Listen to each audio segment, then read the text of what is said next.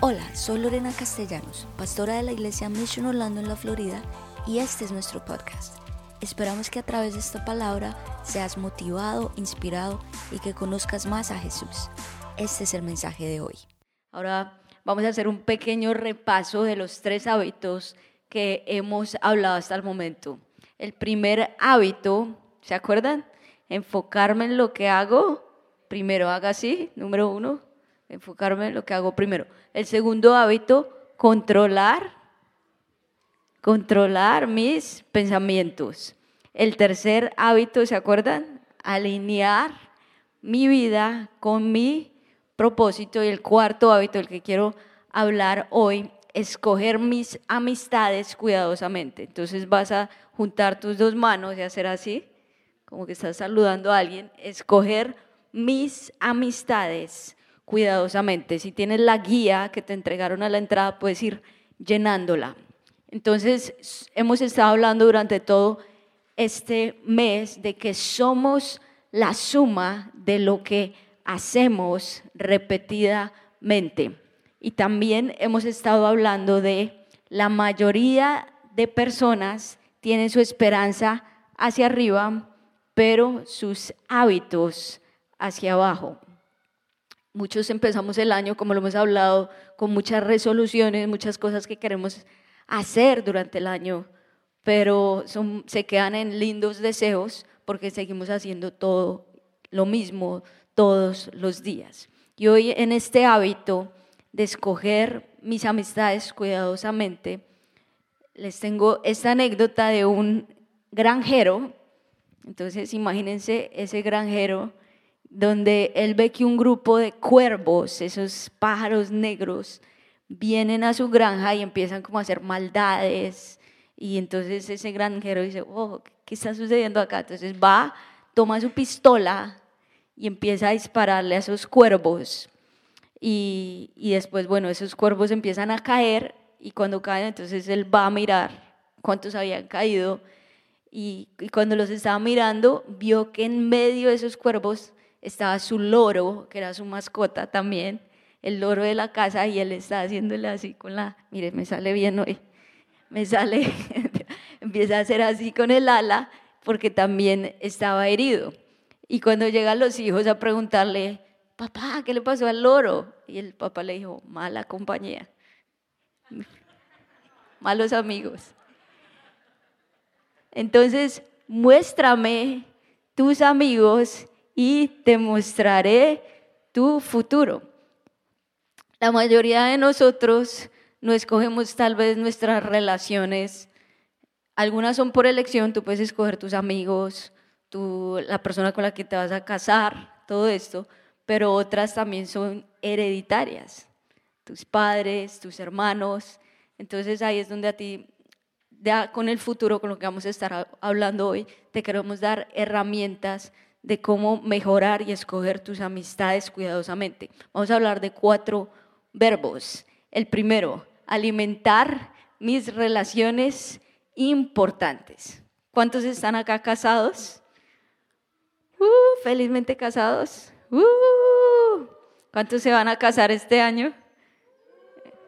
¿Cuántos se quieren encontrar novio este año o novia? Uh, bueno, bueno, para los que estamos casados, sabemos que el matrimonio es una relación muy importante y tú tienes que trabajar en el matrimonio intencionalmente, porque las cosas cuando no se trabajan intencionalmente tienden a declinar, a mejorar, si tú lo dejas ahí quieto. No es que por casualidad se va a mejorar, tú tienes que trabajar en ellos intencionalmente. Muchas parejas tienen su date night o, la cita, ese lugar, ese momento donde salen a comer. Nosotros tenemos nuestro date, nuestra cita de nosotros es, en la, es el, los viernes en la mañana, donde jugamos tenis y oramos y vamos a almorzar. Entonces, eh, ese es nuestro lugar también donde compartimos y trabajamos, nos, nos hablamos, el uno al otro, cómo nos sentimos, nos damos la palabra de esa semana y estamos trabajando en eso. Yo, por ejemplo, soy una persona donde mi lenguaje es actos de servicio. ¿Alguna mujer así? Uh. entonces, si yo veo que mi esposo está haciéndole el desayuno a mis hijos, el almuerzo, también me hace mi almuerzo, la cocina queda limpia. Yo digo, wow, me casé con el mejor hombre que hay en el mundo. Eres lo mejor, te amo. Y, y, lo hace a tiempo, mejor, aún mejor. Mi esposo es más de palabras de afirmación. Entonces, a mí a veces me cuesta, pero entonces he venido trabajando porque ¿cuántos saben que es mucho más fácil decir las cosas que se están haciendo mal? ¿Por qué haces esto? ¿Por qué no hiciste eso? ¿Por qué no sé qué? Y, y, por qué no más bien trabajamos en afirmando lo que se está haciendo bien. Entonces es un hábito que he empezado a practicar porque requiere práctica. Nosotros, por naturaleza, uno siempre está diciendo lo malo, pero nosotros podemos empezar a cambiar eso. Entonces empecé a resaltar lo bueno. Gracias por hacerle la comida a mis hijos. Gracias por hacerme mi almuerzo. Gracias por hacerlo hasta ahora. Y lo mismo él hacia mí. Entonces ahí tú vas alimentando tu relación, porque el césped se vuelve más verde donde más le eches agua. Entonces tú lideras tu vida no por sentimientos, sino por decisiones, esas pequeñas decisiones y hábitos con los cuales tú empieces a trabajar. Primera de Pedro 4.8 dice, sobre todo ámense los unos a los otros profundamente, porque el amor cubre multitud de pecados. Dice, ámense los unos a los otros profundamente. Y el, y el amor más que un sentimiento es una decisión también. Cuando tú te casas con algo, tú decidiste vivir para esa persona, sacrificarte por él. El segundo verbo es restaurar amistades rotas. Y en esto estamos hablando de lo que es el perdón. Y prácticamente el perdón es una decisión que tenemos que hacer a diario. Jesús lo puso en la oración del Padre Nuestro, que Él dice, perdónanos así como nosotros perdonamos a los que nos ofenden. Yo, me, yo recuerdo cuando yo era niña y cuando yo tengo, bueno, cuatro hermanos, hoy somos cinco hermanos, pero ¿cuántos saben que los hermanos a veces pelean y como que se ponen bravos y los papás es, pídale perdón? Y you me perdona, pero con la peor actitud, ¿no? Entonces, pero pues al final sí funcionaba y nos daba risa y todo eso. Ya creciendo, también, por ejemplo, en el matrimonio, ¿cuántos saben que esto, esto también aplica, que uno tiene que perdonar a diario? Uh, no, por, pero, por ejemplo, este, esta semana nosotros que tuvimos una pequeña discusión o malentendido, entre comillas, eh, nosotros siempre tratamos ahí mismo de arreglar, de pedir perdón, que no es fácil.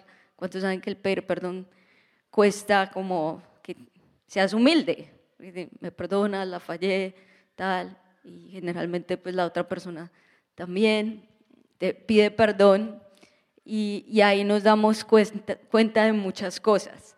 Entonces, bueno, eso sucedió al comienzo de esta semana pero le doy gracias a Dios por eso, porque eso muchas veces te ayuda a mejorar en muchas cosas, tanto a mí como a mi esposo, y les puedo testificar que después de eso y que, y que nos pedimos perdón, el nivel de actos de servicio de mi esposo subió, entonces un aplauso al Señor por eso.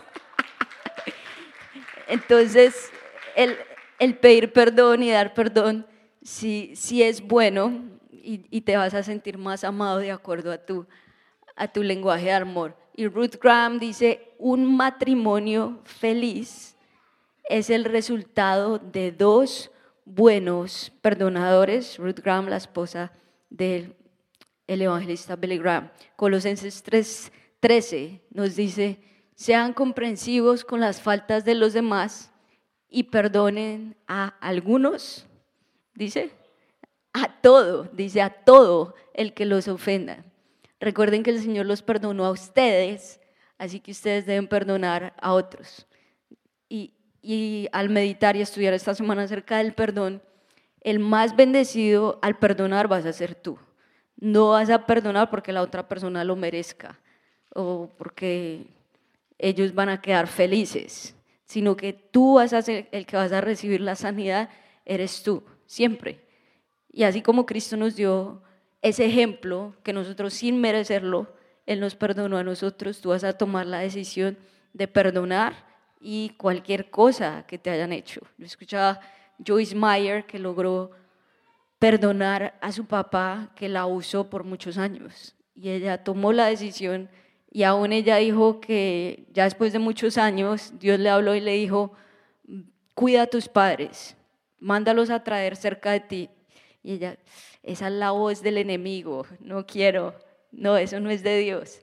Pero después se dio cuenta que, que era la voz de Dios y los llamó a cerca de ellos, los cuidó y dijo, ella también dijo que, que es muy chistoso y dice, en mi, en mi vida generacional, o en mi línea generacional, las personas viven mucho tiempo, porque yo pensé, bueno, ya están viejitos, un par de añitos cuidándolos, pero no.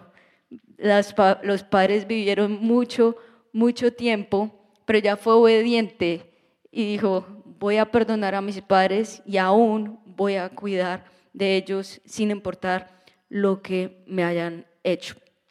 El tercer verbo es cortar cualquier amistad que haga daño.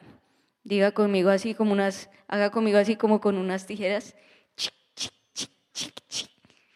cortar cualquier amistad. Y acá es donde tenemos que pensar qué amistad es buena y qué amistad es mala si tú estás con una persona y después de hablar con esa persona te sientes bien, te sientes más lleno de Dios, dices, wow, me encanta hablar con ella, si me siento lleno de energía, después de hablar con ella salgo súper bien, es una amistad que te está edificando. Si tal vez al hablar con esa persona sientes que te quita toda la energía, te quita toda tu fe, solo te llena de cosas negativas y sales mucho más cansado de lo que entraste, tal vez no es una buena amistad. Entonces ahí es donde tú tienes que empezar a analizar esos amigos que tienes. Y hoy en día nosotros podemos hacer amigos de, muchos, de muchas formas, y aún los matrimonios, porque yo siempre digo, aún nosotros los casados tenemos que cuidar más nuestro matrimonio aún más que los solteros, porque la tentación está a un clic, la tentación está ahí, llamándote en tu, en tu celular. Entonces, eh, Proverbios 5 y 7 para los casados, léalo una y otra y otra vez y habla de la mujer adúltera o del hombre adúltero, porque está ahí. Y cualquier persona puede caer, pero nosotros tenemos que estar haciendo esto, estar diciéndole, Señor, ayúdanos a mantenernos fiel en nuestros principios. Y corta, si, hay, si tienes tentación, si tienes una amistad que no, está, que no es de Dios, que tú sabes que estás jugando con tu relación sentimental, o aún si eres soltero y estás jugando con alguien que no es, no comparte tu fe, sabes que no es la persona indicada para ti, diga conmigo, corta, corta con eso, corta con eso y, tienes que ser radical, si tienes que cambiar de número, si tienes que borrar tus redes sociales, si tienes que cambiarte de nombre, lo que tengas que hacer, pero hazlo y corta con eso de raíz. Yo escucho una historia muy chistosa de una pareja que es real, que están súper mal en su matrimonio, o sea, no se soportaban. Entonces el hombre empezó por redes, no sé si por Facebook creo que fue, como que hablar con alguien coquetear con alguien y la esposa también por su lado empezó a hablar con alguien. Entonces ellos dijeron, bueno, después de un tiempo los dos quedaron de tener una cita, cada uno con la persona con la que estaba hablando. Y, y ya, la, la cuadraron y cuando llegó el momento de la cita, eran ellos mismos. O sea, ellos estaban engañando con ellos mismos. hoy en día son unos casos únicos. Obviamente no terminó bien, ya después terminaron divorciándose y todo eso, pero es lo que vemos con el amor fácil, el amor de un clic, el amor que está ahí golpeándote y por todo lado que te sale que no es bueno para ti y debes ser radical con eso y cortar con eso. Y lo, que decíamos de los cuervos al comienzo, Primera de Corintios 15, 33 dice, las malas compañías corrompen el buen carácter. O como coloquialmente lo dicen en, en, nuestras, en nuestros países, dime con quién andas y te diré quién eres. Ese sí se lo saben todos de memoria. Aleluya. Pero es verdad, eh, tú te conviertes en las personas con las que tú te rodeas. Y ahora vamos a hablar ya de lo práctico, cómo vamos a dominar el hábito, dominando el hábito. Número uno, desarrollar una relación con mi iglesia. Efesios 2.19, que dice, son ciudadanos junto con todo el pueblo santo de Dios, son miembros de la familia de Dios. Nosotros acá somos una familia, somos un cuerpo. Y tú tienes que encontrar un lugar donde tú dices, esto es lo mío, yo pertenezco acá, como que uno se siente como que ah, llegué a mi casa, esto es lo mío. Y nosotros acá en la iglesia, en, en, esta iglesia buscamos eso, que tú, que tú te sientas como que esto es mío, que tú sientas, estos son mis instrumentos, como esa mentalidad de dueño. No es como que esos son los instrumentos de la iglesia o de los pastores, sino que esto es lo mío. Estas son mis sillas. Ah, no, no son tuyas porque son del, del hotel.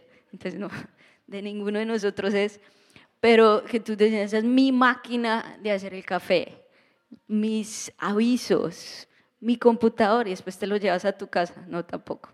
Es de la iglesia. Pero es esa mentalidad de dueño y no de asistente. Uno, por ejemplo, cuando yo empecé a salir con mi esposo, había un compromiso de asistente y eso está bien.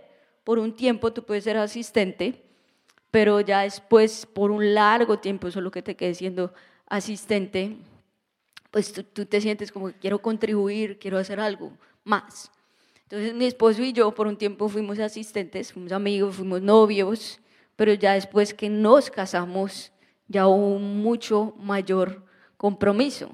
¿Y cuántos saben que cuando ya uno se casa tiene beneficios? Amén pero también con esos beneficios tienes responsabilidades mucho más grandes.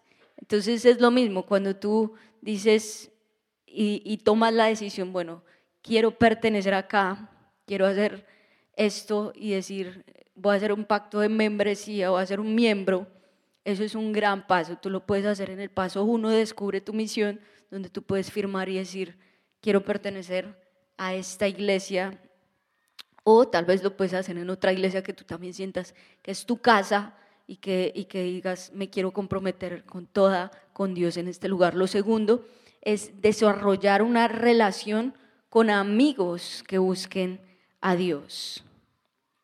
Hechos 2.44 dice, todos los creyentes se reunían en un mismo lugar y compartían todo lo que tenían. A mí me encanta el libro de Hechos, es mi libro preferido, pero ellos eran amigos, se compartían todo, hacían todo juntos y, y en ese entonces la iglesia no, no existía una iglesia sino eran casas.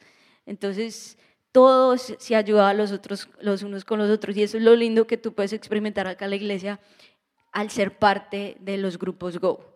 Los grupos Go buscan eso, que tú tengas amistad los unos con los otros.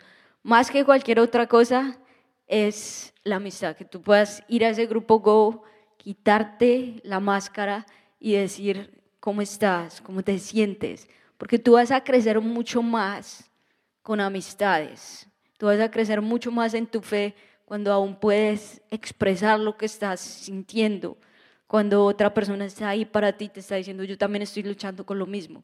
Y eso es lo lindo de los grupos Go. ¿no? Yo sé que hay un grupo especial para ti en estas dos semanas. Ve al directorio, explora algunos grupos Go. Tal vez puedes decir, explorar uno, dos, tres.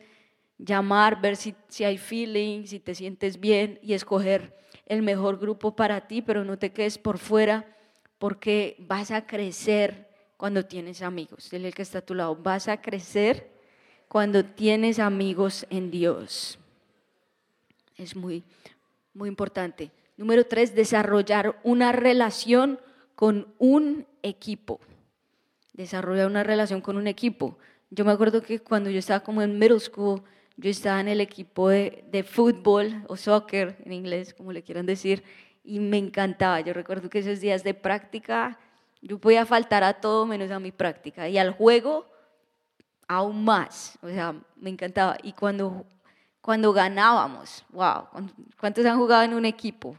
Y cuando ganas, como que lo mejor del mundo. Y si te llegas a, a ganar el primer puesto, wow. Cuando pierdes, las lloras todo, pero están ahí, son uno. Y es muy chévere, es muy divertido. No solamente celebramos las victorias, los logros, sino que nos divertimos.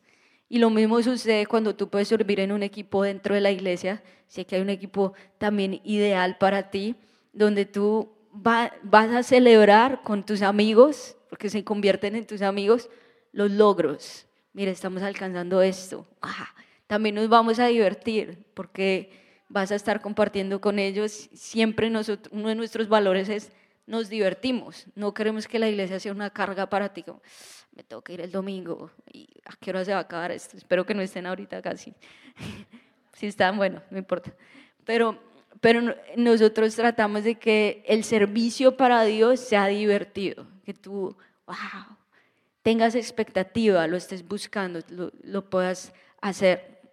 Entonces nos divertimos, busca un equipo. Si tal vez tú intentaste servir en un equipo, no te fue bien, no funcionó, no importa, busca servir en otro equipo. No te, no, pues ya los 20 días no funcionó, voy a quedar acá en mi casa siempre. No, intenta servir en otro, haz, toma ese primer paso, habla con alguien de, de, acá del equipo y yo sé que alguien está dispuesto a ayudarte. Eclesiastes 4, 8 y 9 dice, en el caso de un hombre que está totalmente, es el caso de un hombre que está totalmente solo, sin hijos ni hermanos, no obstante, trabaja mucho para acumular toda la riqueza posible. Esa es una historia muy triste, cuando las personas trabajan para sí solas y para acumular riquezas solo y para nadie más.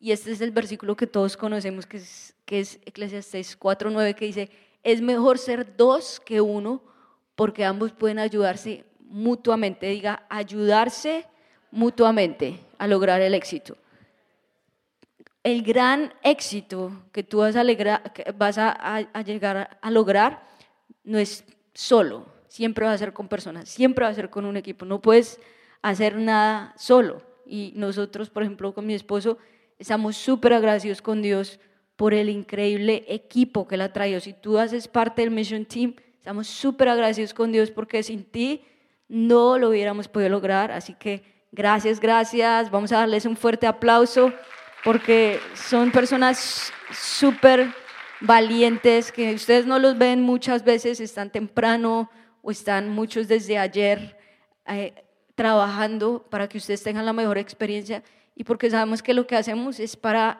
llevar a las personas a tener un encuentro con Jesús. No es simplemente porque sí, porque sabemos que todo lo que hacemos es con ese fin. Nuestra iglesia, gracias a Dios, funciona muy bien en este momento, pero funcionaría mucho mejor si tú hicieras parte, así que únete a un equipo. número cuatro, desarrollar una relación con Dios. Y es lo más importante para que tú puedas escoger amistades correctas. Primero, tiene que comenzar con tu relación con Dios, porque de ahí es como tú vas a empezar a, a saber a quién hablarle y con quién seguir creciendo en esa relación. Por ejemplo, cuando tú vas a un juego, no sé, y hay personas que son fans de, de, equipos o de juegos y que compran tal vez las entradas para la temporada, ¿no? Y tú estás ahí y estás todo, te sabes el nombre de todos los jugadores y cuando ganan, wow, celebras, cuando pierden, lloran y, y eres prácticamente un fan un fanático de, ese equipo. Y lo mismo tiene que suceder con Dios. Y, yo sé que a muchos les ha pasado cuando empiezan a venir a, a, la iglesia, cuando empiezan a asistir, cuando empiezan a crecer en su fe, cuando se empiezan a levantar más temprano a leer la Biblia y, y que, y que él empieza a decir a los amigos, usted se está convirtiendo en un fanático. ¿Cuántos dicen amén? Amén, soy un fanático por Jesús. Vas a decir eso, soy un fanático por Jesús. Y eso es lo mejor, tienes que ser un fanático Jesús, por Jesús, estar enamorado de Él, pensar en Él día y noche. Estos 21 días de oración, de ayuno, los felicito porque sé que eso significa que eres fanático por Dios, que le estás dando el primer lugar a Dios y Dios verdaderamente va a premiar eso. Jeremías 29, 13 dice, si me buscan de todo corazón, podrán encontrarme. Y yo te invito que más que cualquier otra cosa, busques a Dios, busques tener ese primer amor por Él, tener ese encuentro con Jesús, porque como te digo, a medida que tu relación con Dios crece, que tú quieres buscarlo a Él día y noche, Dios también te va a hablar y te va a decir, ese amigo si es bueno para ti, o aléjate de esta persona, o corta con esto.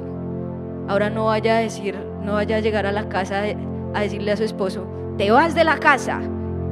¿Qué pasó? No, la pastora dijo que corta lo que... No, no, ese no es. No, corta esas relaciones que tú sabes que no están bien. La idea es que si estás pasando un momento difícil en tu matrimonio, busques primero restaurar tu relación de la manera correcta. Y estamos aquí para servirte y para ayudarte también en esto. Pero busca primeramente a Dios, busca primeramente tener esa relación con Él. Y así Dios te va a ayudar a escoger, diga así, mis amistades cuidadosamente tal vez no tengas muchísimos amigos, puedes tener pocos, pero son personas que te ayudan a crecer en tu fe. Yo le doy muchas gracias a Dios porque hace muchos años estuve en ese grupo Go en Miami y les digo, hasta el día de hoy son de mis mejores amigas que compartimos muchas cosas juntas, crecimos juntas y, y es muy chévere porque ahí es donde Dios va a empezar a hacer esas amistades que pueden durar muchos años y es una gran bendición. Vas a colocarte en pie y vamos a orar por esto. Gracias Señor por, por este tiempo, gracias porque queremos fortalecer nuestra relación contigo y queremos que tú seas el primero en nuestras vidas. Y vas a repetir esta oración conmigo. Dile, Señor Jesús, hoy reconozco que soy pecador, estoy arrepentido, perdóname Señor, creo en ti Creo que tú moriste por mí y me diste la vida eterna. Escribe mi nombre en el libro de la vida y no lo borres jamás. En el nombre de Jesús, amén. Amén. Dale un fuerte aplauso a Jesús. Si hiciste, si es la primera vez que haces esta oración, ese es un gran primer paso para empezar tu caminar con Dios y queremos ayudarte a, a seguir y a dar esos siguientes pasos. Ahora vamos a orar por entregarle nuestras amistades a Dios. Cierra tus ojos ahí. Dile, Señor, hoy te entrego mis amistades, mis relaciones, Señor. Muéstrame qué relaciones debo desarrollar. Dile a Dios que puedas desarrollar y alimentar la relación con, con, tu pareja. Dile, Señor, muéstrame qué amigos son los correctos con los que me debo relacionar, qué amistades debo cortar, Señor. Dame Señor, la valentía para tal vez cortar esas relaciones que no me convienen, Señor, y enfocarme en ti, en personas de Dios, que busquen a Dios, que tengan el mismo corazón que yo tengo, la misma visión, Señor, y que podamos crecer mutuamente, Señor, y ayudarnos mutuamente, Espíritu Santo. Gracias, Señor. Ayúdanos en este mes, Señor, a desarrollar estos hábitos, Señor, este hábito de escoger nuestras amistades cuidadosamente y dile, Señor, ayúdame a perdonar a todos los que me han ofendido, así hayan sido cosas muy difíciles y muy duras, pero yo tomo la decisión de perdonar de corazón en el nombre de Jesús. Gracias, Señor. Dale un fuerte aplauso al Señor. Gracias por escucharnos. Esperamos que este mensaje haya sido gran bendición para ti. Te invito a que te suscribas y lo compartas con tus amigos. Para más contenido en nuestra iglesia visita missionorlando.com. Que Dios te bendiga.